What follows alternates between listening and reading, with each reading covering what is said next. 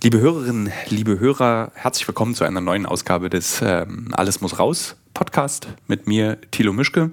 Eigentlich sollte mein heutiger Gast Jörg Meuthen sein. Also der Ex-AfD-Chef, ähm, der eigentlich, ich hatte, also ich hatte einen großen Wunsch, mit ihm darüber zu sprechen, wie man eigentlich Chef dieser Partei sein kann über Jahre und dann, wenn man irgendwie sich entscheidet zu gehen, zu sagen, du, ich habe nur von nichts gewusst, ich habe das alles nicht gesehen. Also das äh, glaube ich ihm nicht, darüber hätte ich gerne mit ihm gesprochen. Nun habe ich leider Corona bekommen und mein Gefühl sagt mir, dass äh, ich sehr konzentriert hätte gewesen sein müssen, um dieses Gespräch gut zu führen, aber Corona macht dumm. Und deswegen habe ich mich entschieden, das Gespräch diese Woche nicht zu führen. Ich werde es versuchen, nächste Woche nochmal zu führen mit äh, einem Kollegen vom Fokus zusammen, der dann die politischen Fragen stellt und ich die emotionalen Fragen und auch ein bisschen die politischen Fragen. Und als Alternative habe ich mich dafür entschieden, diese Woche mit ähm, Christoph Koch zu sprechen, der Wissenschaftsressort, Wissenschaftsressortleiter vom Stern, mit dem ich immer wieder gerne in diesem Podcast mich unterhalte über wissenschaftliche Themen, aber oft ähm, neigen wir dazu, auch über vieles andere zu sprechen. Und das ist auch in dieser Folge passiert. Wir haben erst über Omikron gesprochen, Long-Covid, haben einen großen Exkurs gemacht über, was ist eigentlich ein endemischer Zustand und ist das eigentlich gut? Und sind dann am Ende beide, ähm, ja, beim Russland- und Ukraine-Konflikt hängen geblieben und haben darüber gesprochen, wie zwei Sozialdemokraten eben darüber sprechen würden. Nämlich, wir haben versucht, die Perspektiven zu untersuchen. Und äh, ganz am Ende haben wir uns sogar kurz versucht vorzustellen, wie würde eigentlich ein Atomkrieg jetzt aussehen. Ich würde gerne mal wieder sagen, viel Spaß, aber da Christoph wirklich ein so toller Gesprächspartner ist, egal worüber man mit ihm spricht, kann ich in diesem Fall sagen, einfach viel Spaß, liebe Hörerinnen und Hörer, mit dieser Folge. Also die Sachen, die, die eigentlich gesagt werden müssen, sind alle gesagt. Also es ist tatsächlich Politisierung hin, Polarisierung her. Es ist tatsächlich so einfach, dass du mit einer sehr hohen Impfquote eine sehr gute Politik machen kannst.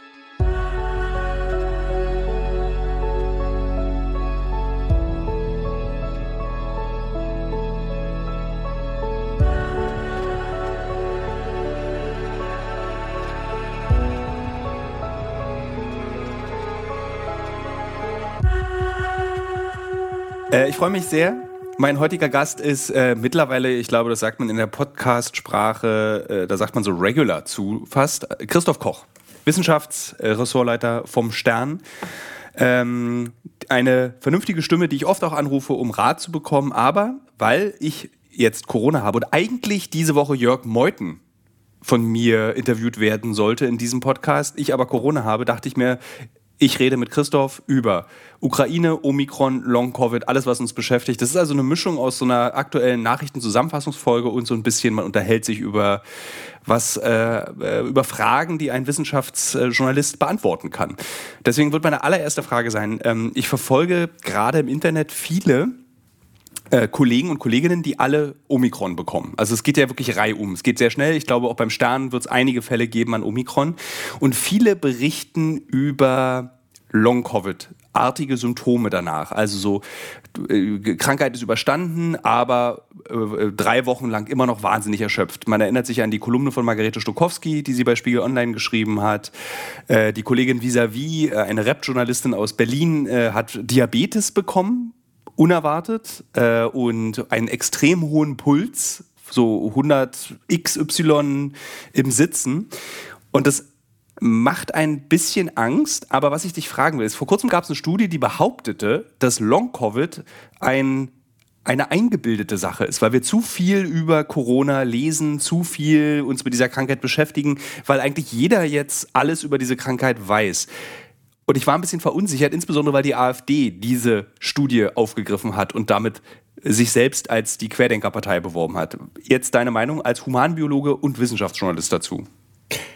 Ja, ich glaube, da sind wieder mehrere steile Filter drüber gelaufen, die dann die Botschaft so ähm, ver verengt haben, wie du es jetzt erzählt hast. Also, was man auf jeden Fall über diese Art von Viren sagen kann, ist, dass die viele Dinge machen, die nicht viel gemeinsam haben mit diesen Erkältungs-Grippe-Vorstellungen, die man ursprünglich hatte, sondern dass es eben so ist, dass das ähm, dieses neue, neue, nach wie vor neue Coronavirus, weil die anderen sind ja hunderte Jahre alt, die wir hier so kennen, dass das Gefäßentzündungen macht in hohem Maße, dass es äh, mehrere Organsysteme angreifen konnte, sage ich jetzt mal, über Omikron müssen wir noch spezieller reden.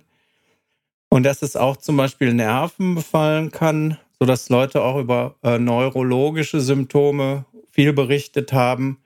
Das heißt, dass es entweder direkt oder über die Fehlfunktionen, die das Immunsystem zeigen kann, wenn es sich so einem neuen Erreger gegenüber sieht und dann womöglich so ein bisschen in Panik gerät, dass es da real halt Schäden anrichten kann. Auch durchaus Schäden, wo man länger mit zu tun hat. Das ist die eine Seite von der Medaille. Die andere Seite von der Medaille ist, dass wenn du so ein Thema hast, was alles beherrscht, maximale Aufmerksamkeit hat, unheimlich viel Sorge und Angst auslöst, andererseits dazu führt, dass man irgendwie jeden Tag darüber nachdenkt und dem auch nicht entkommen kann, dass es natürlich auch eine enorme Wahrscheinlichkeit gibt, dass man Nocebo-Effekte hat, die es ja auch bei der Impfung gegeben hat, und dass du viele Symptome sehr stark wahrnimmst, die ähm, so ein Körper eigentlich macht. Und das ist das große Problem. Also in den Zulassungsstudien der Impfstoffe, wo die Wirkungen ähm, auf das Immunsystem ja ähnlich sind, nur nicht so dramatisch, da gibt es ähm, schätzungsweise so zwei Drittel bis drei Viertel Nocebo-Effekte, also die nicht ähm, wirklich physiologisch physisch sind. Und das, das restliche Geschehen ist aber total real körperlich und lässt sich auch dann eben mit diagnostischen Mitteln auch nachweisen. Ich kann äh, dadurch, dass ich jetzt das zweite Mal ähm, Corona habe, also erst Delta, dann Omikron, kann ich sagen, dass der psychische Druck, der beim ersten Mal war, du erinnerst dich, ich hatte dir oft, schrieb ich dir panisch per Facebook Messenger, was bedeutet dies, was bedeutet jenes, ist beim zweiten Mal auf jeden Fall weg und ganz subjektiv muss ich auch sagen, dass die Krankheit sich einfacher anfühlt. Also wahrscheinlich durch die hohe Anzahl der Antikörper, die ich durch eine doppelte Impfung und Genesung habe, aber auch man schafft es irgendwie. Und diese Sorge, morgen komme ich auf die Not, äh, in die Notaufnahme, die ist irgendwie jetzt bei mir weg, die ist verschwunden. Und irgendwie fühlt sich jetzt auch alles so an, jetzt nach dem sechsten Tag, so wie so eine kurze Variante von Delta. Also alles ist total gestaucht. Also die ersten fünf Tage bei Delta waren schrecklich, bei mir waren es die jetzt nur zwei Tage bei Omikron. Also es ist so wie so eine ganz kleine Version von Delta. Aber ich glaube, das ist ein Irrglaube. Es ist keine kleine Version von Delta, sondern es ist, muss man Omikron als eigene Variante verstehen mit eigenen Gefahren, Risiken und Strategien, wie man gegen diesen Virus vorgehen sollte? Also eine eigene Variante auf dem Stammbaum der Abkömmlinge des ersten SARS-CoV-2-Virus ist es ohnehin. Es hat auch schon in der Frühzeit äh, der Pandemie im Jahr 2020 so eine Spaltung gegeben in zwei Varianten und danach kennt man ja diese ganze griechische Reihe ähm, Alpha, Beta und dann eben Delta gab relativ unerfolgreiche davon. Und es gab eben mit Delta so ein Erfolgsmodell, was aber eine ganz andere ähm, Herkunft hat und einen anderen Mutationsweg als Omikron. Insofern sind die nah verwandt, aber haben sehr unterschiedliche Strategien eigentlich entwickelt. Und bei Delta ist die Schwierigkeit gewesen, für die Gesundheitssysteme und natürlich für die Betroffenen umso schlimmer, dass das ähm, sehr ansteckend ist und dass es grundsätzlich eine höhere Krankheitsschwere macht. Und das führt man ja darauf zurück. Es kann sein, dass du es am eigenen Leibe auch merkst, dass das nicht so weit absteigt. Also, ja. dass es eben ähm, weniger daran interessiert ist, sage ich jetzt mal, ähm, die tiefen Atemwege zu befallen und sich da festzusetzen. Also ich, ich habe, äh, was ich beim ersten Mal überhaupt nicht hatte, Schnupfen. Und zwar richtig viel Schnupfen. Ich muss wirklich, ich hole ordentlich Schnodder den ganzen Tag aus der Nase. Äh, und deswegen fühlt es sich auch tatsächlich mehr nach einer Erkältung an. Also zum Beispiel die klassische Virusgrippe ist ja auch nicht, wie man denkt, dass sie ist. Also man hat, da läuft auch ein bisschen die Nase, aber man ist ja unfassbar schlapp und man ist nicht erkältet. von, äh, von, dieser, sondern man ist krank einfach. Und diese Sache Omikron fühlt sich wirklich eher an wie eine Erkältung, wie eine schwere Erkältung. Ja, und das ist das, was eben äh, ganz äh, häufig berichtet wird, also was, was wirklich im Vordergrund steht. Also wer einen heftigen Schnupfen kennt, der, dem kommt das bekannt vor oder der kommt das bekannt vor. Und dann kommt bei vielen Leuten dazu, dass sie echt auch deutlich Kopfschmerzen haben, äh, paar Tage oder so. Aber was du eingangs ja auch gesagt hast, du hast jetzt ja ein großes immunologisches Privileg, ne? Also Impfung, Delta, viele Antikörper und dann eben nicht nur Antikörper, also das, was schnell geht bei der Reaktion des Immunsystems, sondern auch noch sich aufbauende zelluläre Immunität, wo sich eben die immunkompetenten Zellen mit gutem Gedächtnis die sich merken, auf welche Art Feind sie da getroffen sind, und zwar mit einer Vielfalt von äh, Erkennungsmerkmalen, die, die sie dann benutzen. Und diese sich aufbauende Immunität wird halt immer robuster. Ähm, und jetzt hat man ein schönes Schnaufgeräusch gehört gerade. Das war so ein bisschen typisch dafür auch.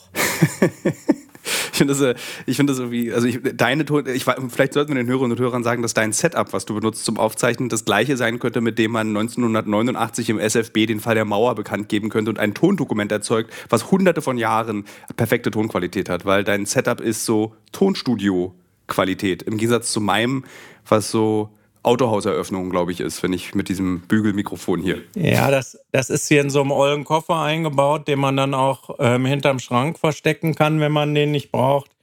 Ich habe noch einen kleinen Rekorder als Sicherheit, aber dieser große Kasten hier, da sind so Kompressoren drin, wie du die früher im Rundfunkstudio benutzt hast und, und so, also schon ältere Sachen.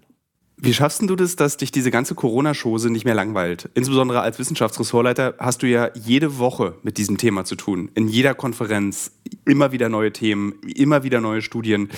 Ähm, also selbst mir als Mensch, der sich für Viren, was du ja weißt, interessiert, langsam hängt es mir so ein bisschen raus. Und ich lese auch langsam nicht mehr die Inzidenzen. Und ich kann auch die neuen Studien nicht mehr kontrollieren, weil es mich einfach auch nicht mehr so richtig interessiert. Wie schaffst du es, dass du immer noch ja diese journalistischen Ehrgeiz dabei behältst bei Corona.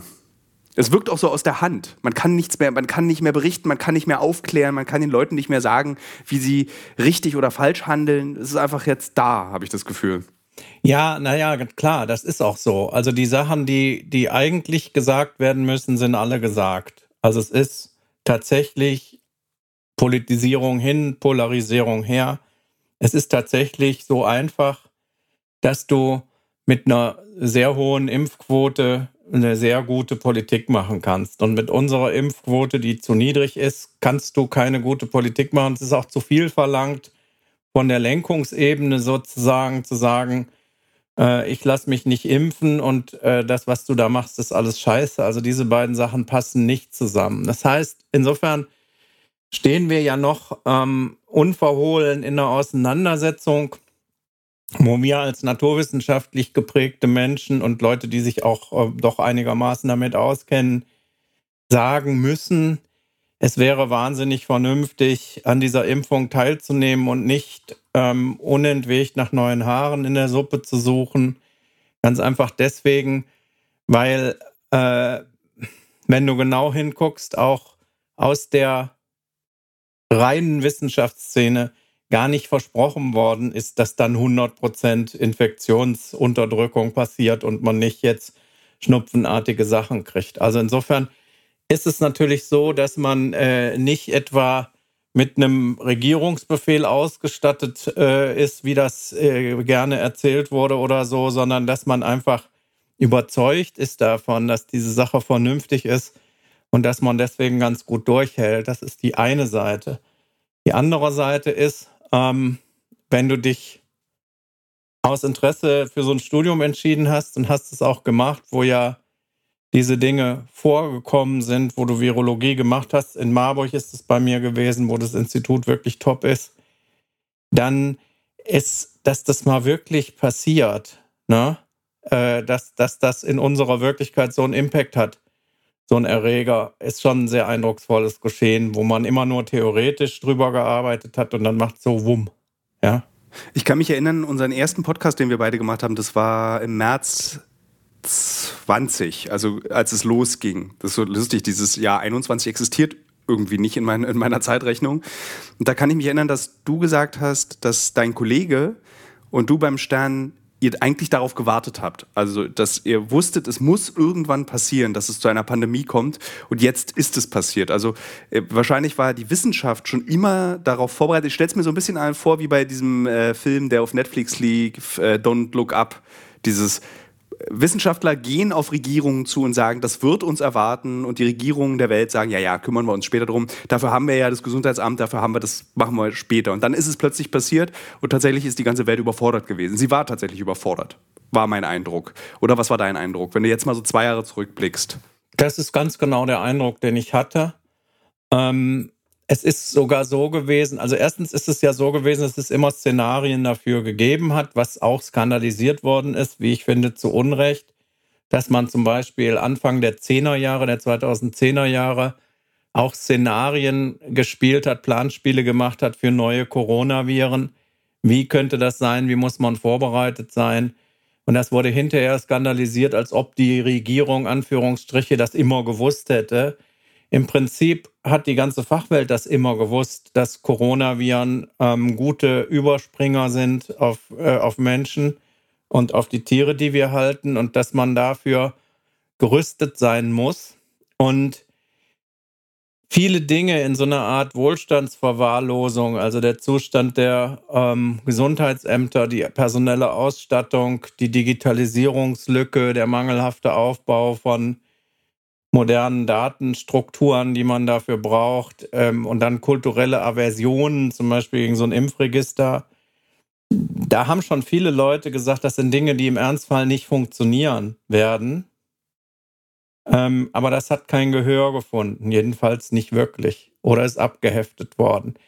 Insofern ist es so gewesen, dass der Kollege Frank Ochmann, den du eben genannt hast, und ich, weil das so unser Steckenpferd war, sich damit zu beschäftigen, ähm, das schon auch kritisiert haben, aber du hast halt diese große öffentliche Aufmerksamkeit äh, da nie erzeugen können, weil es auch was ist, was verdrängt wird.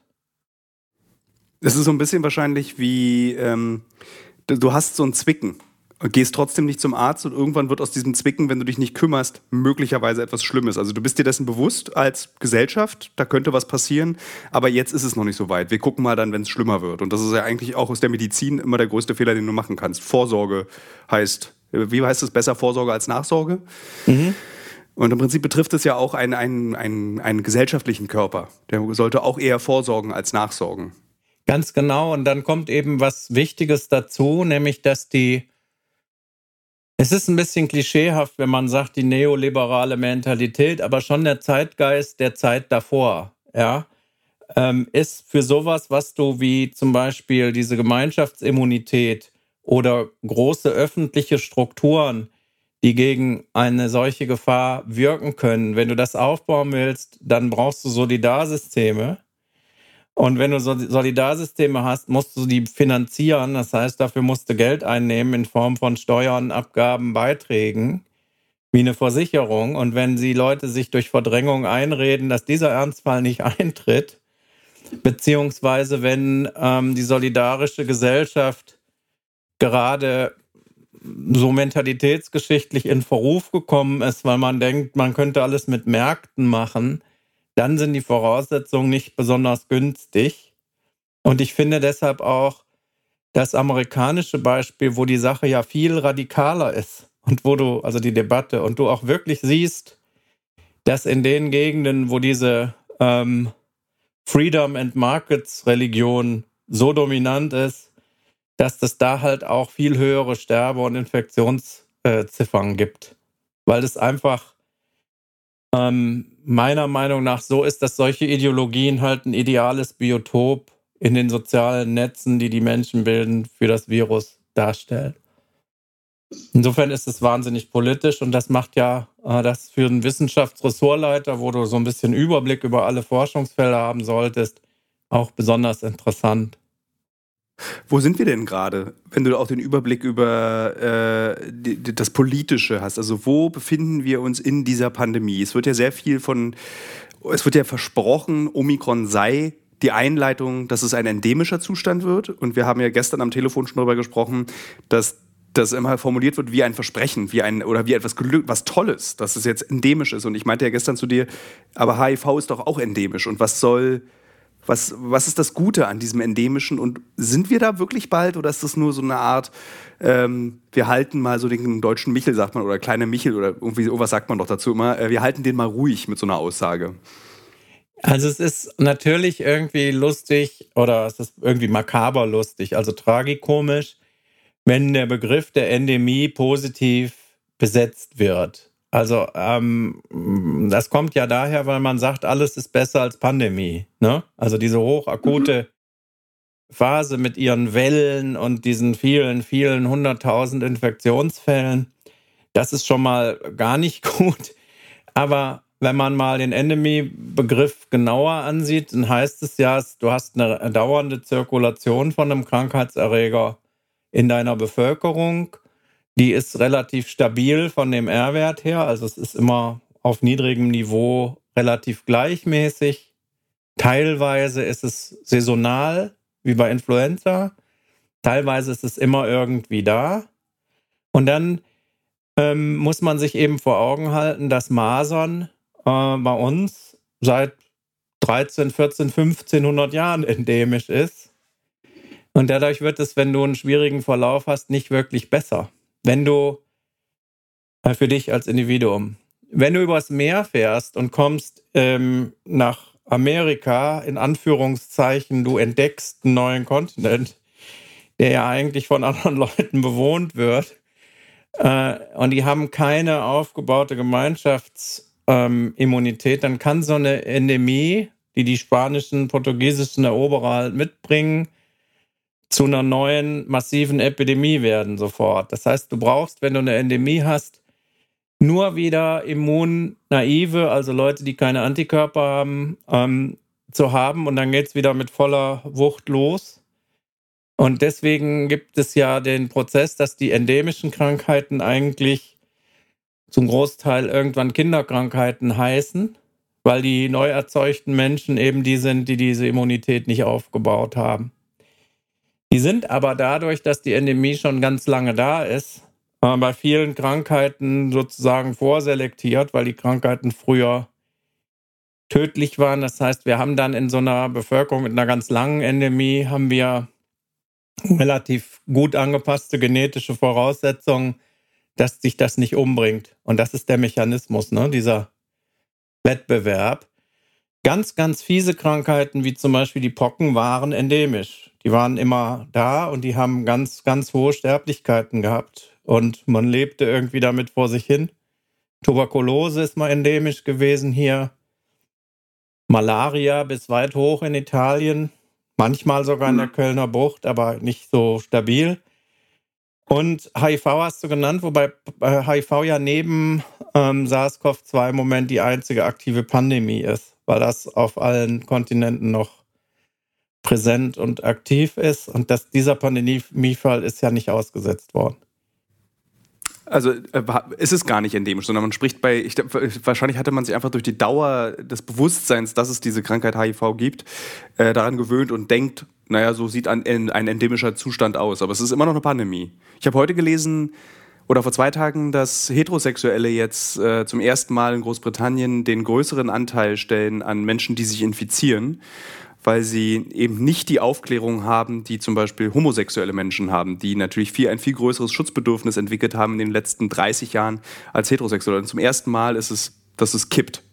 Ja, so genau. Zum, in vielen afrikanischen Ländern auch. Richtig. Und also in, in, im südlichen Afrika ohnehin. Und daran kannst du natürlich sehen, und das ist, das, glaube ich, das ganz, ganz Wichtige bei der Epidemiologie, dass man immer berücksichtigen muss. Es gibt ähm, ganz wenige Erklärungen nur, die, die du nur aus dem Krankheitserreger quasi ziehen kannst äh, und wie er beschaffen ist und was er kann. Du musst immer die Struktur des sozialen Netzwerks mit betrachten, über die es sich ausbreiten kann und wo es sich festsetzen kann. Und diese SARS-CoV-2-Epidemie, also Covid-19, ist die größte Pandemie überhaupt. Und diese Verbreitung ist natürlich auch die schnellste und ähm, Neil Ferguson, der Historiker, hat ein Buch geschrieben, wo er genau darlegt, dass immer wenn die Menschen ähm, eine Phase in ihrem Kampf mit den Mikroben bewältigt haben. Also wie es zum Beispiel durch die Antibiotika geschehen ist oder äh, durch die Überwindung von früheren Seuchen wie der Pest, wo man dann halt irgendwann die Mittel dagegen gefunden hat, dass dann die Vernetzung auf dem Planeten wieder so weit eskaliert wird, bis die nächste Krise durch einen geeigneten Erreger hervorgerufen wird. Und ich meine, das hat jetzt auch schon jeder gehört, trotzdem muss man es an der Stelle nochmal sagen.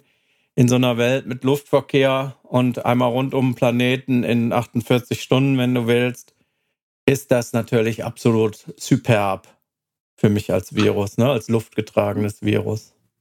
Was du gerade gesagt hast, ändert mich oder bringt mich auf folgende Frage. Würdest du sagen, dass dir dass die, die Entdeckung des Penicillin vergleichbar ist mit der Entdeckung des mRNA-Impfstoffs? Also, dass das eben genau dieser Kampf gegen die Mikrobe und die das, war, wurde ausgefochten mit Antibiotika vor 150 Jahren beginnt oder 130 Jahren. Und jetzt haben wir den mRNA-Impfstoff. Ist das so the next level?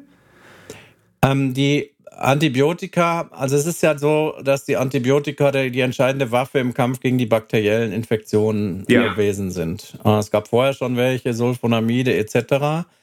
Aber eine akute äh, bakterielle Infektion, wer sie mal erlebt hat, das ist ja ultra dramatisch, weil diese Immunreaktion mit hohem Fieber, starken Schwellungen, Eiterbildung etc. ist in der Regel eben was, was sehr dramatisch ist, was zu einer Blutvergiftung, einer Sepsis führen kann durch eine Bakteriämie und dann ist der Tod relativ schnell da, diese sehr hohen Fieberschübe und so. Also die bakteriellen Infektionen, auch bei den langsamer verlaufenden wie Syphilis ähm, oder so sind, ähm, oder ähm, auch bei Tuberkulose, sind natürlich ähm,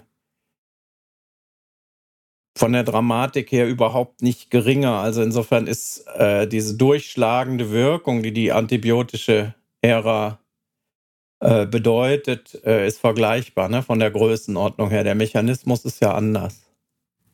Hm.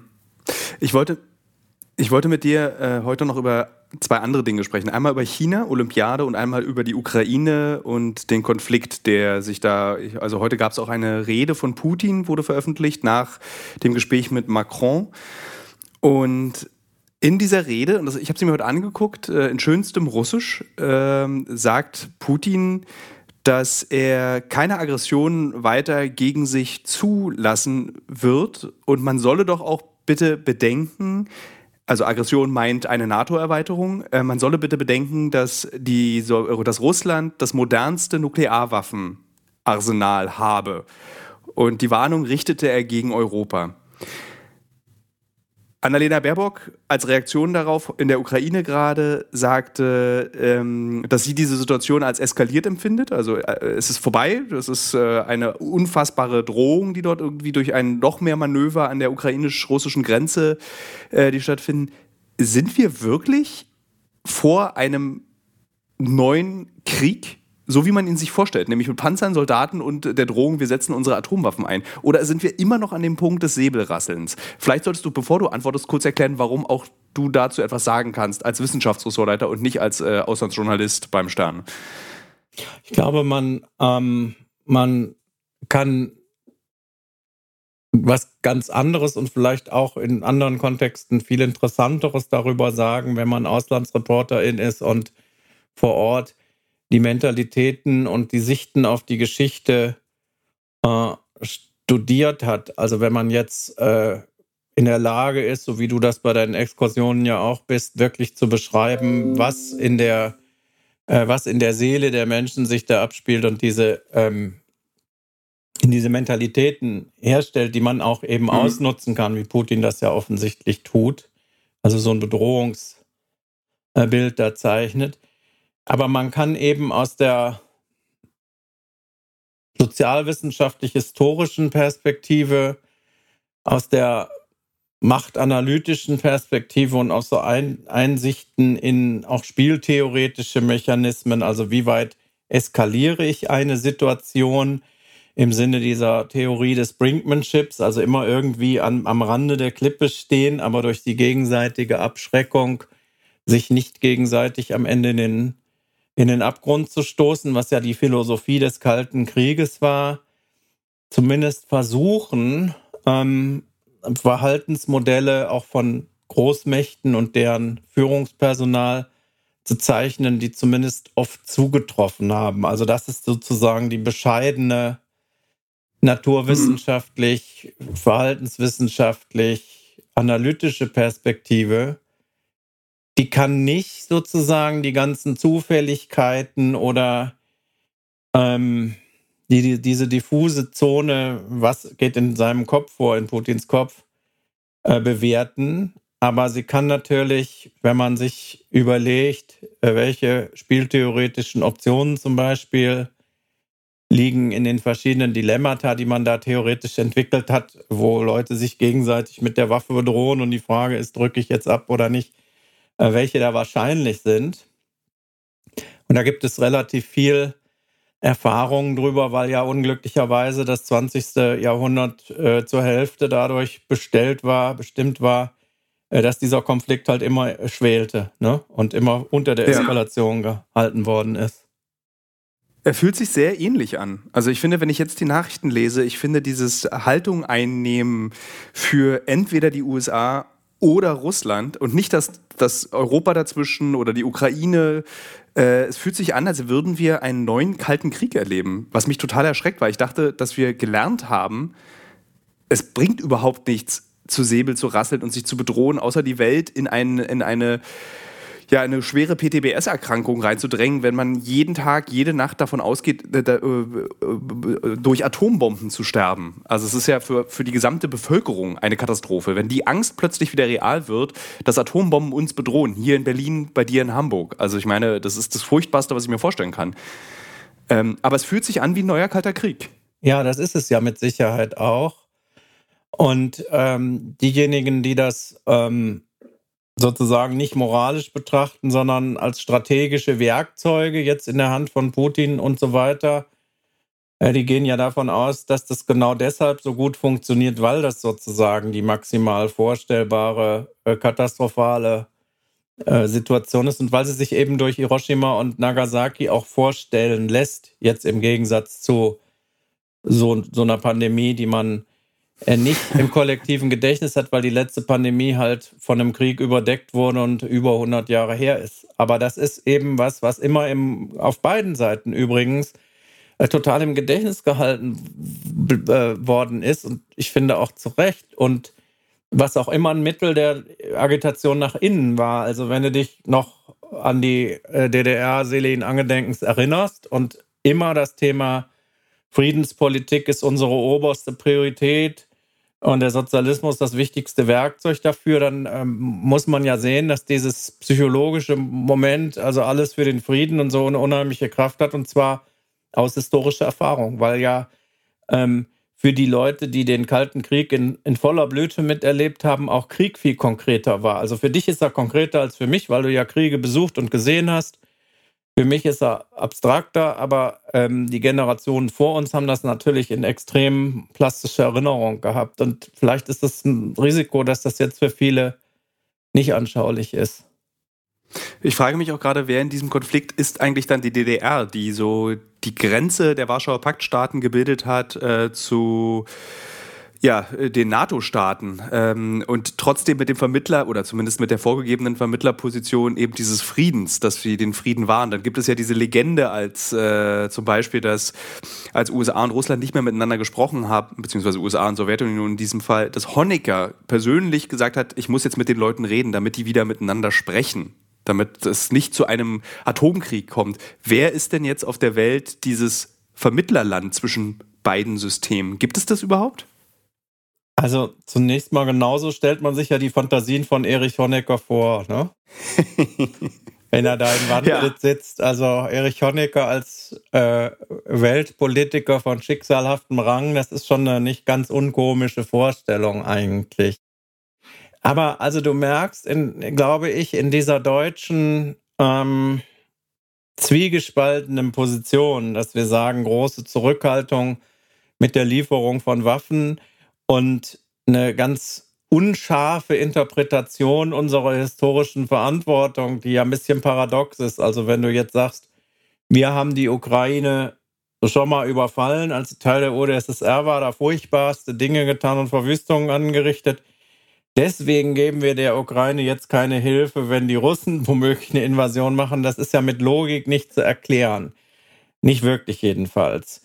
Ähm, aber äh, dahinter steckt, glaube ich, die Hoffnung, also vielleicht an der Seite Frankreichs, eben in der Vermittlung ähm, als Gesprächsmakler besser geeignet zu sein als die westliche Vormacht. Und ob das übertriebenes Selbstbewusstsein ist oder ob das realistisch ist, also dass die Deutschen da, wie es ja, wie du weißt, auch in der arabischen Welt funktioniert hat, vielleicht besser vermitteln können, das kann ich dir nicht sagen. Ich finde es etwas überzogen vom Anspruch her, weil ich glaube, dass die NATO eigentlich mit ihren ähm, Drohkulissen relativ glaubwürdig gewesen ist immer, also auch beim NATO-Doppelbeschluss.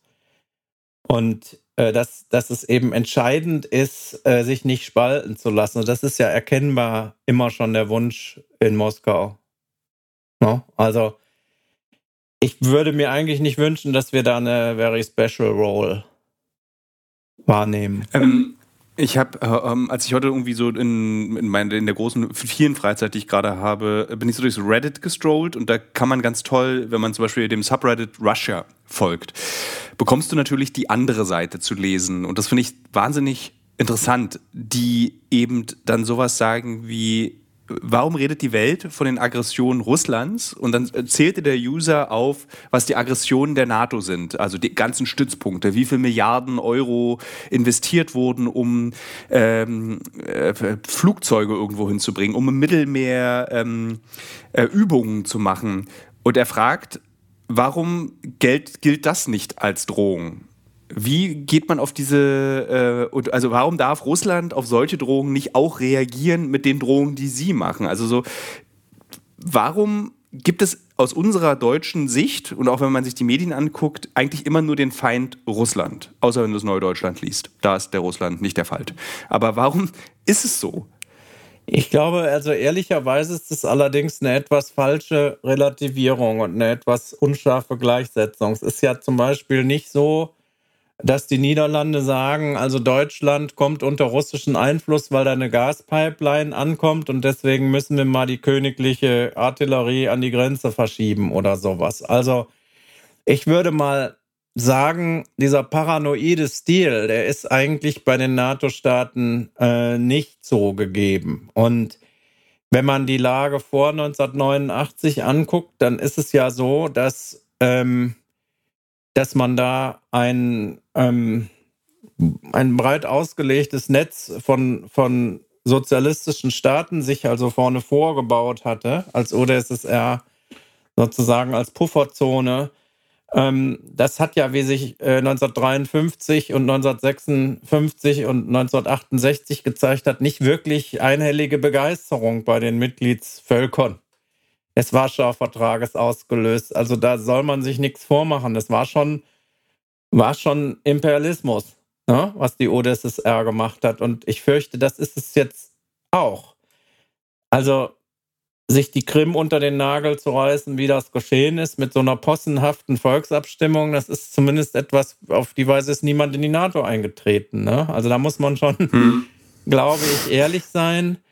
Und ähm, äh, warum ein Land, was 9000 Kilometer breit ist und wo ich im Moment nicht erkennen kann, dass irgendjemand das äh, erobern will oder auch könnte, warum das vorgibt, ständig von Angst gebeutelt zu werden, ist ein bisschen rätselhaft. Also ich habe in der, in der Zeit war ein toller Kommentar drin, der gesagt hat, dass Putin endlich Anerkennung haben möchte von den anderen Weltmächten und deswegen als als derjenige auftritt, als der gerade auftritt, nämlich der Stratege der Weltpolitik schreibt.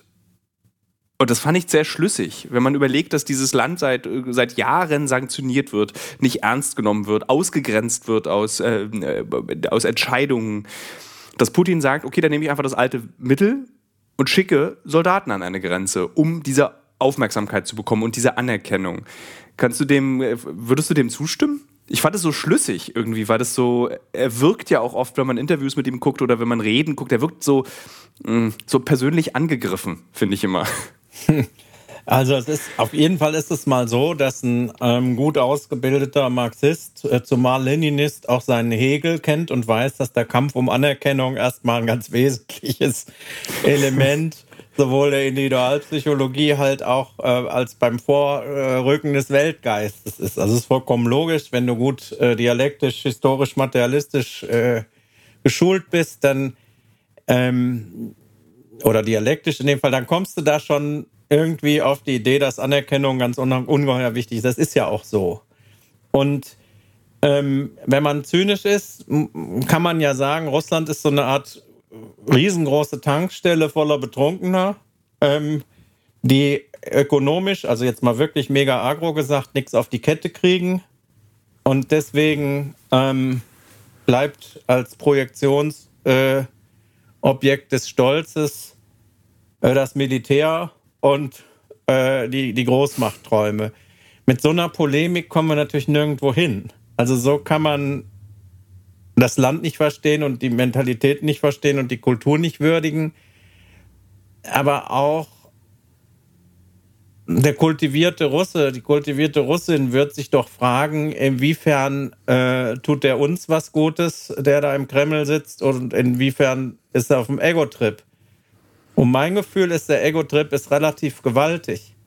Also selbst mhm. wenn das, selbst wenn das mit Schwierigkeiten verbunden war und ein bisschen auf der Kippe stand, aber so ein Trump wirst wieder los. Und so ein Putin sitzt ja. da essentiell für immer. Das ist nicht wirklich glaubwürdig. Ja, also würde ich als Bürger sagen. Umgekehrt ist es so, dass die äh, Weltmacht Nummer zwei, China, eben auch so einen großen Potentaten hat, der eigentlich in jeder Hinsicht erfolgreicher ist und der in dieser Story gar nicht so richtig vorkommt. Also wenn ich im Kreml säße und müsste mir angucken, den Aufstieg Chinas, dass er über 60 Prozent des Bruttoinlandsproduktes der, der USA erreicht hat, mittlerweile noch ein bisschen mehr. Also das hat es noch nie vorher gegeben. Dann würde ich langsam auch denken, dass ich den Anschluss verliere. Und ich glaube, diese Dreiecksbeziehung muss man natürlich mit betrachten. Also die Chinesen sind nicht nur militärisch ähm, auf einem deutlichen Innovationspfad, den sie gut beschreiten können, weil sie eben wissenschaftlich so wahnsinnig viel investiert haben, Elektronik können etc., sondern ähm, wenn ich denke, ich bin eigentlich Großmacht, dann würde ich denken, kann schon sein, dass äh, die große Zeit der USA irgendwie vorüber ist, aber da ist eine andere Weltmacht, die ziemlich viel cooler ist. Warum sagt nicht China nicht einfach so, Putin, halt mal die Füße still? Also ganz unsympathisch sind die einander ja nicht, eben weil sie der Meinung sind, dass ähm, Top-Down besser ist, wenn man regieren will, als von unten nach oben. Ne? Also ja. ideologische Sympathien sind bei aller Verschiedenheit äh, über die Art, wie Herrschaft ausgeübt werden sollte, gibt es ja doch, durchaus auch. Ähm, was glaubst du, von wem geht die größere Gefahr auf, aus, auf das, was wir als unsere Freiheit definieren? Ist es China oder ist es Russland? Oder könnte es auch sein, dass die USA irgendwann austickt und einfach diesen. Die, weil ich meine, die, also die USA, wenn man es von außen beobachtet, wirtschaftlich, Dinge, die man wirklich nicht nachvollziehen, also ich kann es nicht mehr verstehen, diese Schulden zum Beispiel, die jedes Jahr immer wieder neu aufgenommen werden. Für mich scheint es, dass dieses Land den Bach runtergeht. Und bevor jemand den Bach runtergeht, bevor jemand irgendwie komplett vergessen ist, kann es ja auch sein, dass er nochmal austickt und sagt so, ich raste jetzt nochmal, drehe völlig am Rad. Ja, na klar. Und das ist ja das, was Leute sich auch vorgestellt haben unter Trump und so, ne? Dass, dass Amerika ein radikal totalitäres, pseudo-christliches, ähm, ähm, dicke Eierreich werden würde, was unberechenbar wird. Und in dem amerikanischen Zeitalter sozusagen hast du ja die, hast du ja immerhin den Vorteil, selbst wenn das einen ausgeprägten Imperialismus gab und so, als wenn du jetzt in Mitteleuropa saßt, warst du ja sozusagen auf der Gewinnerseite und hast, ähm, hast dadurch, dass die ähm, amerikanische Dominanz so groß war, halt Stabilität gehabt und hast dein Ding machen können. Und wenn die sich mit sich selber beschäftigen und sich aus der Weltbühne verabschieden und intern zerrissen sind, dann geht dieser Stabilitätsfaktor weg. Und man muss irgendwie auch in eigene Verantwortung kommen, ohne die man sich eigentlich ganz wohl gefühlt hat. Und wenn man äh, sein Gedächtnis bemüht etwas länger, dann weiß man ja auch, dass das zum Beispiel in den postjugoslawischen Konflikten genau das Problem gewesen ist. Also schon damals haben wir diesen Keim ähm, dieses Konflikts, den wir heute haben, gesehen, dass nämlich Russland fest auf der Seite Serbiens gewesen ist, ähm, China weitestgehend auch. Und dass es dann nach, bei dem Zerfall von Jugoslawien und diesen grausamen Kriegen, die in der Folge dann gab, die USA gewesen sind, die ent entscheidend erstmal dafür gesorgt haben, dass da interveniert wurde. Und auch das hat uns ja damals, obwohl das grausige Massaker waren, so gespalten. Ne? Also ob man dann im Kosovo-Konflikt zum Beispiel mit Flugzeugen da über Serbien wüten soll. Und ähm, das Kräfteverhältnis war anders, aber es hat sich schon dieselbe Konfliktlinie angedeutet, nämlich dass auch Ideologien, die man für verloren und unzeitgemäß gehalten hat, also Panslawismus, äh, die Einheit der slawischen Völker unter der Ägide Moskaus oder so, dass das eigentlich immer als Unterströmung weiter bestanden hat. Und Lukaschenka hat es ja genau so gesagt. Also, dass die Ukraine sozusagen ausschert aus der äh, großen slawischen Gemeinschaft und dass man das mal in Ordnung bringen müsste. Und das ist, das ist eben so ein Punkt, der äh, kulturell ja bis vor den Ersten Weltkrieg deutlich zurückgeht und auch damals schon äh, genügend Brandbeschleuniger geliefert hat. Jetzt eine ganz einfache Frage. Wo kommt diese ganze Scheiße eigentlich jetzt her? Warum jetzt? Warum können wir nicht erstmal in Ruhe diese Pandemie überwinden? Warum sind wir jetzt offensichtlich ähm, an der Klippe zu einem neuen Krieg? Äh, wann hört, also wirklich ein ganz einfaches, also eine Sehnsucht. Wann ist mal wieder Ruhe? Wann ist mal wieder 90er Jahre? Was hast denn du empfunden als sozusagen den Punkt der maximalen Ruhe? 1997 Love Parade in Berlin. Ja, das könnte so ungefähr hinkommen. Also die UdSSR ist ja dann in den frühen 90er Jahren auseinandergebrochen. Dann gibt es eine lange Desorientierungs- und Findungsphase. Es gab diese arrogante Selbstverständlichkeit zu glauben, dass eben ähm, jetzt am liberalen, marktwirtschaftlichen äh, Gesellschaftsmodell alle voller Begeisterung anhängen würden, obwohl man auf dem Tiananmen gesehen hat, dass es nicht so kommen muss. Also dass es keinen logischen Pfad gibt der jetzt das Reich der Freiheit und so, äh, wie wir es gesehen haben, überall erzwingt. Aber diese Leichtigkeit ist, glaube ich, zu der Zeit am stärksten ausgeprägt gewesen. Aber äh, das Glück und der Fortschritt haben damals in, in äh, Russland eben nicht nachhaltig Einzug gehalten, sondern dort ist die Lebenserwartung gesunken, ist die Wirtschaft äh, nicht dynamisiert worden, haben sich die Monopole und Oligopole und Oligarchen ausgebildet, ist aus einer strukturell sehr stabilen, ähm, paternalistischen Gesellschaft ein Chaos geworden und das haben wir ja nicht beachtet. Also auch da finde ich, ist es so, dass wenn wir am Anfang gesagt haben, es gibt eben diese langfristige Bedrohung durch die Viren und irgendwann wird es soweit sein, ist es ja ganz einfach so, dass auch das Interesse der westlichen Öffentlichkeit dafür, dass es da eben große Verwerfungen gab und dass es in der Gesellschaft immer mehr Potenziale gab, äh, für Unzufriedenheit und vielleicht ähm, wie in anderen osteuropäischen Staaten in Teilen auch an dem Wunsch, dass es autoritärer, strukturierter, verständlicher, weniger komplex, weniger unfair ist, dass das da eben auch schon deutlich aufgekommen ist. Ne? Und ähm, das ist eben etwas, wo wir dann auch in unserer Blase wohl waren. Das muss man ja sehen. Du hättest ja auch nicht. Entschuldige? Nee, ja? sag du.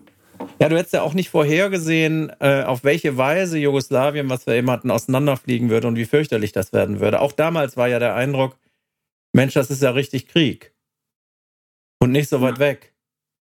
Also die Grenze Österreichs nach Slowenien war von äh, dem österreichischen Bundesheer mit Panzern besetzt. Das ist eine Sache, da hättest du gedacht, was ist das jetzt? Ja. Hat Putin, ist, Putin denn wirklich so größenwahnsinnig, dass er glaubt, er könne einen Krieg führen, der bis an die polnische Grenze der Ukraine führt? Nee, die meisten Putinisten sagen nein. Also die überwiegende Zahl der Putin-Kenner, zu denen ich überhaupt nicht gehöre, aber von denen ich äh, höre, sagt, nein, so ist es nicht. Also, ähm, sondern Salami. Scheibchen für Scheibchen für Scheibchen. Also diese Donbass-Geschichte, äh, die geht nun schon lange und diese Einflusszone, die da innerhalb der Ukraine besteht, ist zwar eine Front, aber ist relativ stabil und verrückt sich nicht. Die Krim ist ver verloren. Man darf das ja nicht, soll das ja nicht sagen, weil es eben völkerrechtlich falsch ist, aber es gibt keine mhm. realistische Chance, ne, das umzudrehen. Und ähm, ich glaube, für die innenpolitische Anerkennungsökonomie reicht es, Teilerfolge vorzulegen und eine Geschichte zu erzählen. Also äh, das Dominanzgehabe der NATO ist jetzt eingehegt und ich habe es gemacht. Das würde erst mal reichen. Es ist ja auch nicht notwendig, also ökonomisch zumindest nicht. Das ist eines der rohstoffreichsten Länder Europas, also teilweise Platz 2, teilweise Platz 4, je nachdem ob du jetzt Landwirtschaft oder Rohstoffe oder sowas wertest, es ist aber trotzdem für dieses äh, gewaltige äh, russische Land nicht notwendig, das zu besitzen, sagen wir mal so, ja, also ganz ja. schlicht ökonomisch. Insofern, das, was da aufgefahren wurde, das müsstest du ja auch schon alleine von der, je nachdem, wie die Reaktion aussehen würde, im schlimmsten Fall, das müsstest du ja ausbauen von der Truppenstärke etc. Und das kann eigentlich nicht der Plan sein, es komplett zu annektieren. Also hast du noch nicht angefangen, deine Tageskisten mit Reis und äh, Nudeln zu füllen, um dich irgendwo in im Wald zurückzuziehen und dann der Tag X kommt jetzt, die Gesellschaft wird zusammenbrechen, wenn es diesen Krieg gibt? Oder bleiben wir alle noch in unseren Städten und auch du und wohnst ganz normal und lebst ganz normal weiter? Ja, so ist das im Moment noch. noch? Ja, ich habe ja auch, äh, ich komme ja vom Land, aber das Land ist leider äh, an einer ungünstigen Stelle gelegen, weil da äh, die Durchfahrtsstrecke vom Fulda Gap äh, in Richtung Rhein äh, liegt. Und das war ja im, im wirklich, also im Kalten Krieg war das ja immer unser Szenario, dass die dann an Tag zwei dann die Westgruppe der sowjetischen Streitkräfte unterstützt von den zwei DDR-Armeen bei uns dann durchmarschieren müsste. Aber so das, das Gefühl hege ich im Moment nicht. Ähm, es gibt, glaube ich, auch so ein, also sollte es zu einem Atomkrieg kommen, ich weiß nicht, ob du da meiner Meinung bist, aber ich bin der festen Überzeugung, dass, wenn es zu einem Atomkrieg kommt, wir uns keine Mühe mehr geben müssen. Ähm, auch wenn der Film Der Tag danach, ein sehr toller Fernsehfilm aus den 80ern äh, aus den USA, das Bild vermittelt, man könne einen Atomkrieg überleben, bin ich der festen Überzeugung, das macht dann alles keinen Sinn mehr. Da muss man auch nicht sich zurückziehen und survivalmäßig sich im Wald aus Tannen einen Unterstand bauen, um dann da zu leben. Ja, also das ist genau meine Vorstellung, warum ich nicht Prepper bin. Also ich habe Funkgeräte und so, du weißt ja, dass ich diese freakigen Eigenschaften habe und ich besitze viele Gegenstände, die man da nutzen könnte, aber wozu? Ja.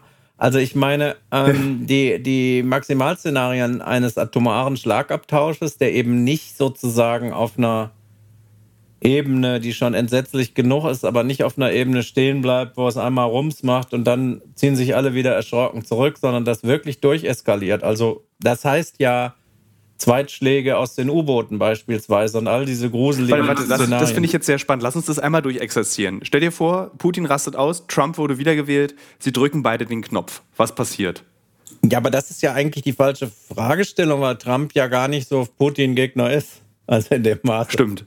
Also da war ja die Befürchtung eher, dass er sagt, also die Esten und Letten und Litauer sind mir eigentlich Wumpe und ich mache hier mein Amerika-Ding, äh, weil ich hier geliebt werden will. Also da wäre ich mir gar nicht so sicher, ob das das Szenario ist. Aber egal, das ist ja nur ein Detail.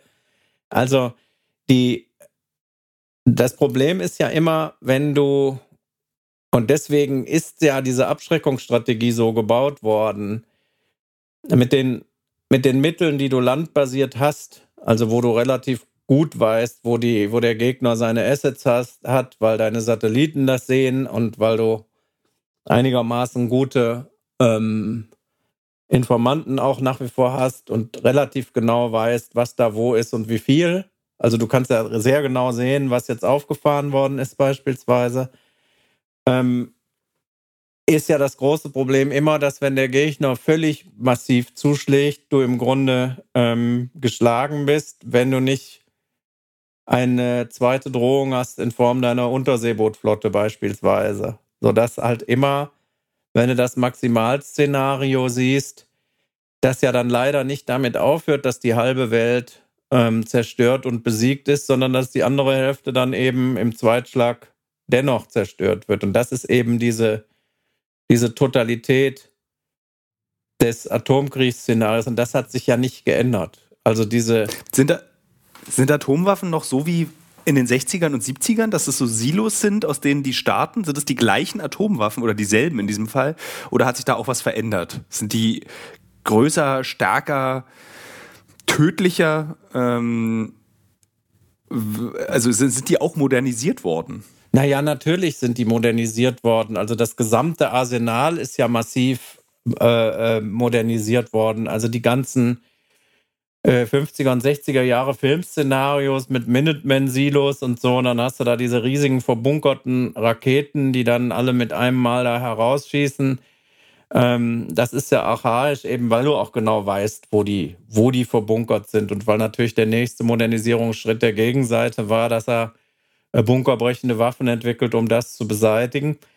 Ähm, Heute ist das Arsenal ja, äh, diese Modernisierung hat man ja in dem Kalten Krieg schon mitgekriegt, dass du eben auf einer Rakete viele Sprengköpfe drauf machen kannst, dass diese Autonomen dann in die Atmosphäre wieder eintreten, dass sie sich äh, verteilen, dass sie dann schwer abzuwehren sind, dass du Dummies dabei hast, die deine Abwehrmöglichkeiten ähm, untergraben sollen, dass du Marschflugkörper hast, die deine ähm, Radarüberwachung unterfliegen können, dass du Präzisionsbomben hast, sodass du einstellen kannst, mit welcher Detonationskraft die das machen sollen. Also das Arsenal des Schreckens ist schön modernisiert und schön differenziert worden. Und das betrifft uns ja ähm, eben auch ähm, äh, durch das taktische Luftwaffengeschwader 33, was ja diese nukleare Teilhabe für Deutschland macht. Die würden ja jetzt neue Kernwaffen kriegen, ähm, bei denen man zum Beispiel die Sprengkraft einstellen kann und brauchen dann halt auch ein neues Flugzeug, worüber jetzt entschieden werden muss, um diese Atomwaffen damit befördern zu können. Und deswegen gibt es. So lustig. Das ist das gleiche Prinzip, dass wenn man zu Hause bei sich beim Fernsehsetup irgendwas ändert, wenn der Verstärker ausgetauscht wird, brauchst du plötzlich neue Boxen. Ach, dann brauchst du einen neuen Fernseher, weil der Anschluss, also das ja, diese Unwirklichkeit, die das Ganze hat, ist, dass es eben Mordinstrumente sind. Und du redest jetzt ja. darüber, wie genial Massenmordinstrumente, äh, mit denen du ganze Bevölkerung auslöschen kannst, wie das, wie das immer ähm, weiter verbessert wird.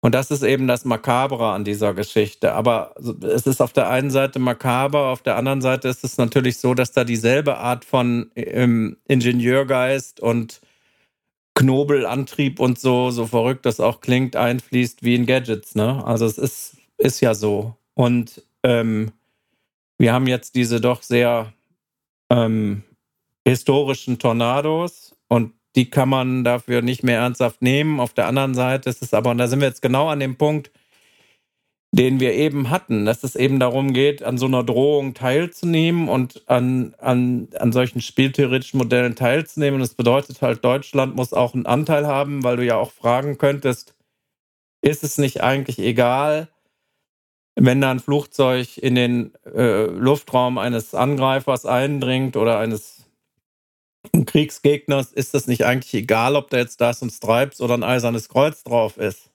Ja. Ja. Äh, aber es ist natürlich nicht egal, weil durch das äh, durch den Aufbau der NATO und die Teilhabe der entsprechenden Bündnispartner Niederlande, Deutschland, Belgien und so weiter, die ja keine Kernwaffen haben, sind wir halt eingebunden in diese Abschreckungslogik. Und auch das kann man also auf einem moralischen Level erstmal pervers finden, aber dann ist man aus der Diskussion, wie das politisch strategisch zu sehen ist, ist man dann natürlich ausgeschieden. Und ähm, alle Regierungen, die wir haben, haben sich dafür ausgesprochen, im Endeffekt bei dieser nuklearen Teilhabe zu bleiben. Es ist auch unter Rot-Grün 1 ja nichts daran verändert worden. Also das heißt. Das finde ich so verrückt. Weil du ja über Jahre eigentlich, also seit 1990 kriegst du, äh, wird es Teil eines äh, USA-Russland-Besuchs immer Verträge zu unterschreiben, wo sie sich gegenseitig versprechen, die Atomwaffen zu reduzieren. Ja, genau. Aber das ist nur Show-off. Nein, also das hat ist, gar keinen. Nee, nee, es ist, nee das, ist, das ist schon auch sinnvoll. Also dadurch, dass du ein, ähm, ein Overkill hast, ja schon immer. Also nicht schon immer, ja. aber schon ganz lange, seit Jahrzehnten, dass du eben so viel von diesem Teufelszeug hast, dass du die Zivilisation auslöschen kannst. Aber der hatte ja so groteske. Ich, weil ich die Zahl kenne, ich glaube, ich berichtige mich. Ich glaube, so viereinhalbtausend Raketen haben die USA und fünfeinhalbtausend äh, Russland oder umgekehrt. Also so in dieser Zahl. Ja, und das sind auch mal fünfstellige. Zahlen gewesen. Und das sind halt äh, solche Exzesse, dass man, äh, dass man sich schon irgendwann fragen musste, äh, welchen Sinn soll das eigentlich haben? Und da sind wir jetzt schon wieder an den ganzen verrückten Logiken. Wenn du weniger davon hast, dann musst du die besser verstecken können und du musst sie besser davor schützen können, dass der Gegner dir diese Waffe aus der Hand schlagen kann. Sonst ist die Drohung weg. Das strategisch gefährlichste ist ja erstmal nicht, dass es mit einem völlig unverhofften Schlag zum großen Angriff kommt, sondern das strategisch gefährlichste ist, dass deine Drohung unglaubwürdig ist und der Gegner denkt, er kann sich Dinge erlauben, die er sich nicht erlauben kann, weil es nämlich nicht stimmt. Also das ist das Problem in diesen spieltheoretischen Situationen. Wenn du signalisierst, also ich meine andersrum, ähm, als die Friedensbewegung in Deutschland so eindrucksvoll, also in der, in der Bundesrepublik so eindrucksvoll aufgetreten ist und die ja auch gedacht haben, war ich auch dabei in Bonn auf diesem Hofgarten, auf der Hofgartendemonstration, man kann dieses äh, Nachrüsten im Westen zurückhalten. Da, glaube ich, hat man in Moskau auch gedacht, dass man mit den Vorfeldorganisationen und den Bündnissen und so diesen Doppelbeschluss durch Beeinflussung tatsächlich unterminieren kann. Und dann wäre dieses Gleichgewicht, was Helmut Schmidt da äh, angestrebt hat, wäre das gestört gewesen. Dann weiß man nicht, ob nicht damals schon das sowjetische Selbstbewusstsein wieder wesentlich gewachsen wäre und das ganze Gebilde vielleicht länger durchgehalten hätte. Aber das ist spekulativ. Ja. Auf jeden Fall ist es, solange man solche Antagonismen hat und die nicht wegleugnet, wie das mit Russland nach wie vor der Fall ist, äh, musst du dich entscheiden, anzuerkennen, dass es eine gegenseitige Duellsituation, also Bedrohungssituation gibt. Und dann musst du auch irgendwelche glaubwürdigen eigenen Drohungen, wenn auch höflich, manchmal mit Sanktionen, ja. aber zumindest musst du sagen, also blöd bin ich nicht und über den Tisch ziehen lasse ich mich auch nicht. Und sonst hast du von vornherein ein großes Problem. Als du gerade diese zwei Arsenale beschrieben hast, also auch wenn wir dann diese U-Boote noch dazu nehmen, ähm, das hat mich an Hirsche erinnert. Letztendlich sind es zwei Hirsche und umso größer das Geweih ist, umso höher ist die Wahrscheinlichkeit, dass du diesen Kampf überlebst. Um die Hirschkuh. Ja, genau. Das ja. Irre ist aber, und das ist ja sozusagen ähm, das, was vom Zeitalter der Massengesellschaften übrig geblieben ist und der großen Staaten und Imperien, dass wir ja leider nicht ein einziger homogener Körper sind, ein Hirsch, der jetzt eben seinen Trieben folgt, sondern dass ja alle, die der Bevölkerung dann eben angehören, in den jeweiligen Ländern in Geiselhaft sind. Das heißt also, egal ob ich jetzt, und deswegen ist es so wichtig, dass man diesen Dialog auf andere Ebenen, auf zivilgesellschaftliche Ebenen, auf zwischenmenschliche Ebenen zieht und dass man da nicht nachlässt, ja, russische Freunde zu haben, etc., lange Liste. Ähm, wir alle sind da nicht freiwillig in dem Spiel.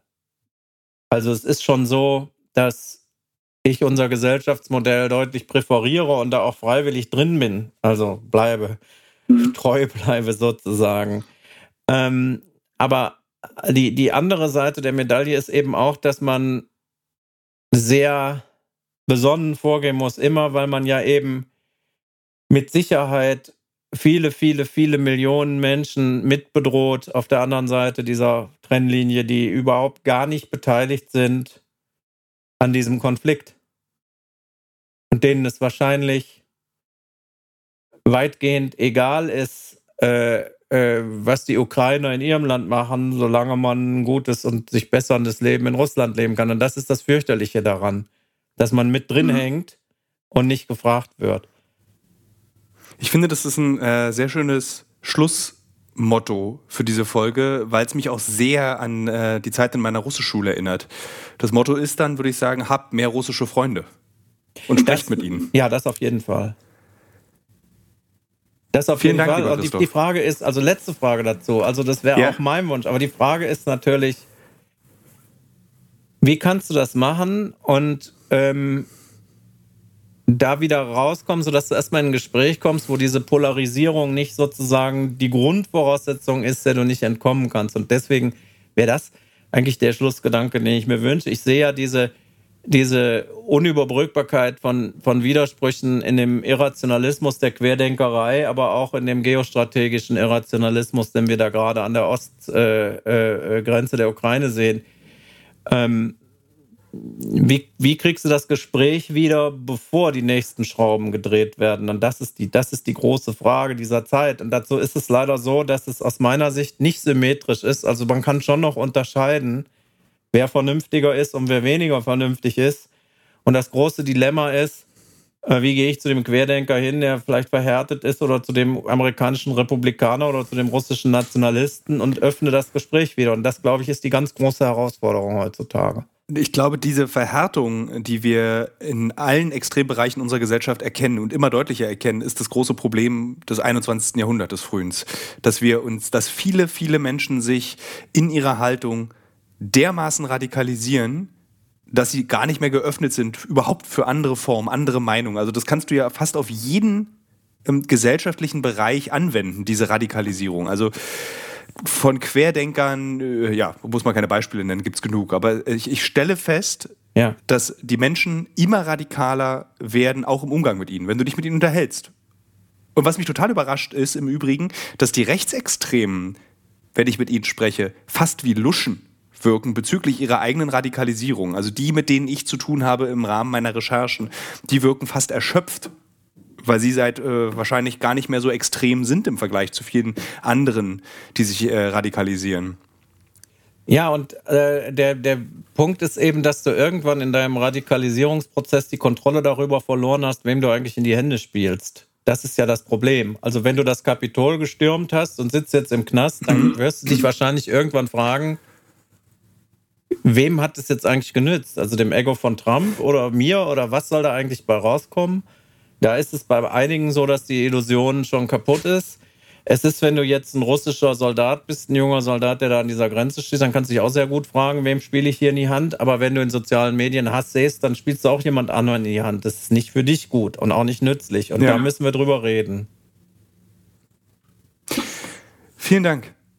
Ebenfalls. Das war, äh, ich fand es eine sehr schöne Reise. Du hast auf jeden Fall die langweilige Woche äh, interessanter damit auch gestaltet. Das ist ein schönes, ich finde das gut, wenn wir, das ist so, eigentlich ist es so ein bisschen wie Presseclub, nur ohne dass wir beide in Anzügen sitzen, sondern wir, du sitzt in einem Gamingstuhl äh, und ich auf einem Holzstuhl. Wir unterhalten uns über das, was passiert ist in dieser Woche. Das hat mir sehr gefallen. Ja, vielen Dank. Sehe ich auch so. Ist klar. Ich drücke auf Stopp. Okay. Und ähm, es gibt auch wieder eine Kolumne. Ich habe wieder eine Kolumne für die Berliner Zeitung geschrieben.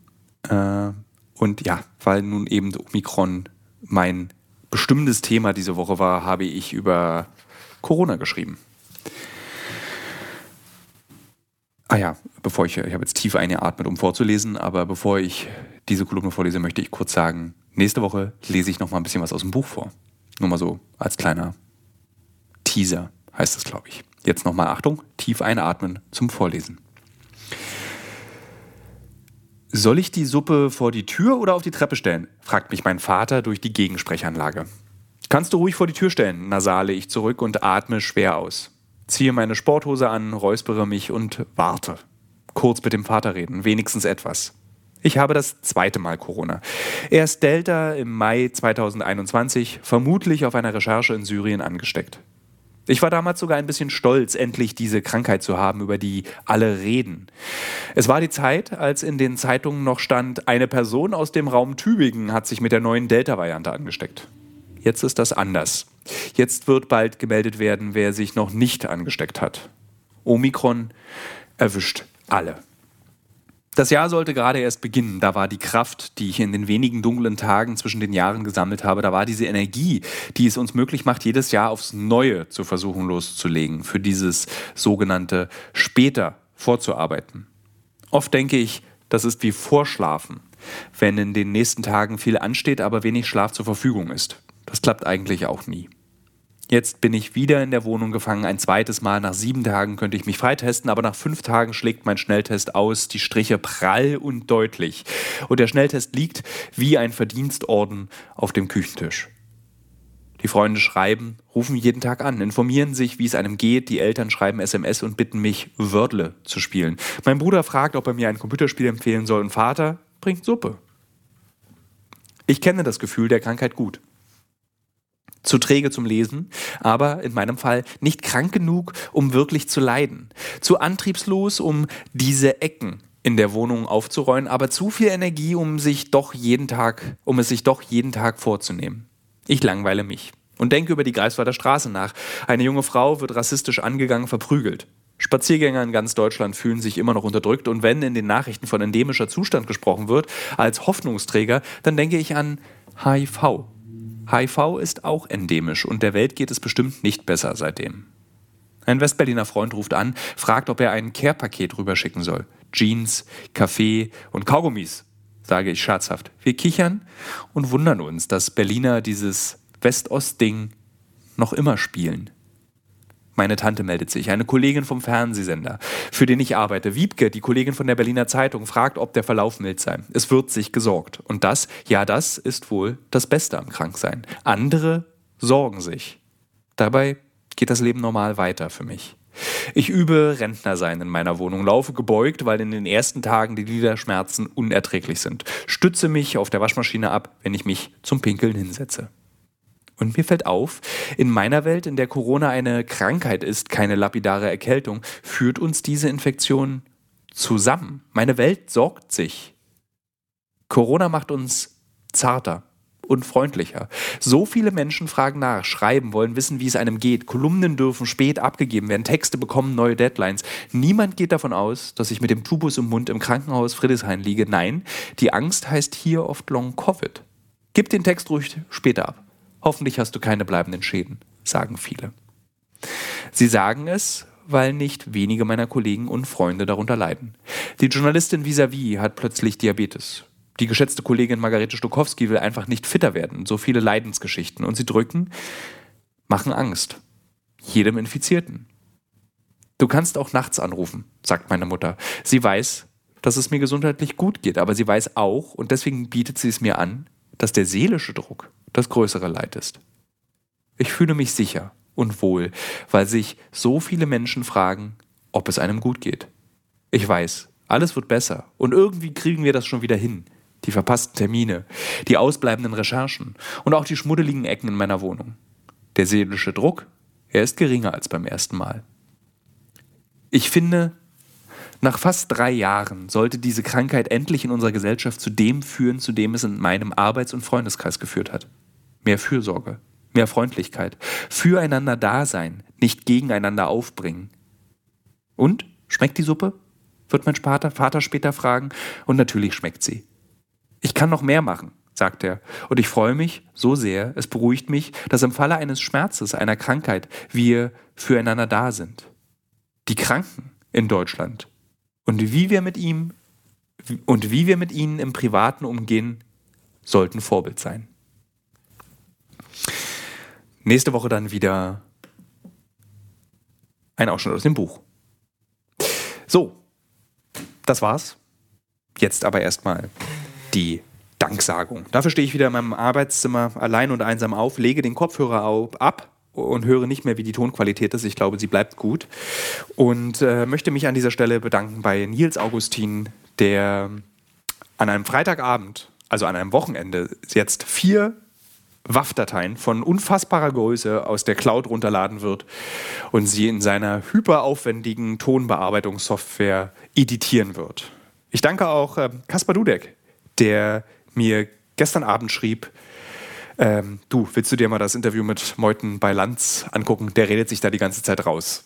Äh, Kaspar Dudek ist nämlich redaktionell mitverantwortlich für diesen Podcast. Und ich danke natürlich an Kathrin Wienbrügge, die gerade im Hintergrund ganz viele andere Podcasts noch plant, die wir dieses Jahr vorhaben und versuchen werden, irgendwie umzusetzen. Denn Ann-Kathrin leitet die ganze Geschichte hier so ein bisschen an. Deswegen, liebe Hörerinnen und Hörer, das war der Abspann. Das war Alles muss raus, produziert von Pico PP2 Audio für Starwatch. Und äh, ja, ich würde sagen, wir hören uns nächste Woche. Ich habe ja gemerkt, dass die meisten jetzt schon immer ein bisschen länger dranbleiben und wissen, dass ich da so eine Bernd das Brot-Geschichte äh, durchziehe am Ende meines Podcasts. Und ich hatte ja auch gesagt, dass ich die äh, so Kulturtipps versuche ein bisschen einzusetzen. Ich spiele immer noch Videospiele, weil ich mich kaum irgendwie konzentrieren kann. Und habe im Rahmen meiner Corona-Erkrankung auch Fernsehserien geguckt. Äh, dabei habe ich den Pass geguckt und habe sehr viel über Österreich gelernt und über grantige, grantige hopsbäuchige Männer, die Kommissare sind und äh, Kriminalfälle lösen. Und mir ist aufgefallen, dass Wiener sich gar nicht so sehr unterscheiden von Berlinern. Und dass ich muss auch wirklich zugestehen, dass Wiener die besseren Schimpfwörter haben. Also ich meine, geh scheißen in so wienerisch gesprochen ist natürlich um einiges besser als du Fohl, was so ein typisches Berliner Schimpfwort und Beleidigung ist. Also der Pass ähm, jetzt, auch, ich glaube, auf Sky kann man das gucken. Kann ich sehr empfehlen. Ist ein Kulturtipp. Ich habe auch versucht, äh, Videospiele zu spielen, wie ich eben angemerkt habe. Und zwar, äh, ich habe es nochmal versucht mit Uncharted 4 für die PlayStation 5 in einer Remastered-Version. Es ist. Äh, ja, sehr, ich weiß nicht, ich glaube, dafür muss man 16 sein. Man muss 16 sein, man muss irgendwie irgendwie ein anderes Verhältnis zu Storytelling haben, aber irgendwie finde ich das einfach wahnsinnig öde. Es sieht super schön aus, es ist alles toll gestaltet, aber irgendwie, man, es ist so ein bisschen wie so dieses, ich komme mir vor wie so eigentlich so ein Testäffchen in so einem Experimentlabor der 60er Jahre, dass ich irgendwie so Zykli bekomme und dann versuchen muss, Sternchen in eine Sternchenform zu pressen. So, das ist so ein bisschen das Gameplay. Naja, kann ich nicht so sonderlich empfehlen. Ähm, ja, das waren die Kulturtipps mit Thilo Mischke. Ich laufe gerade immer noch vor meinem Bücherregal auf und ab und äh, werde mal gucken, was es nächste Woche gibt. Ich habe mit Succession angefangen, einer Serie, die mir auch sehr gut gefällt. Ein Fazit gibt es dazu dann in der nächsten Woche. Deswegen war es das jetzt wirklich, liebe Hörerinnen und Hörer. Wir hören uns nächste Woche.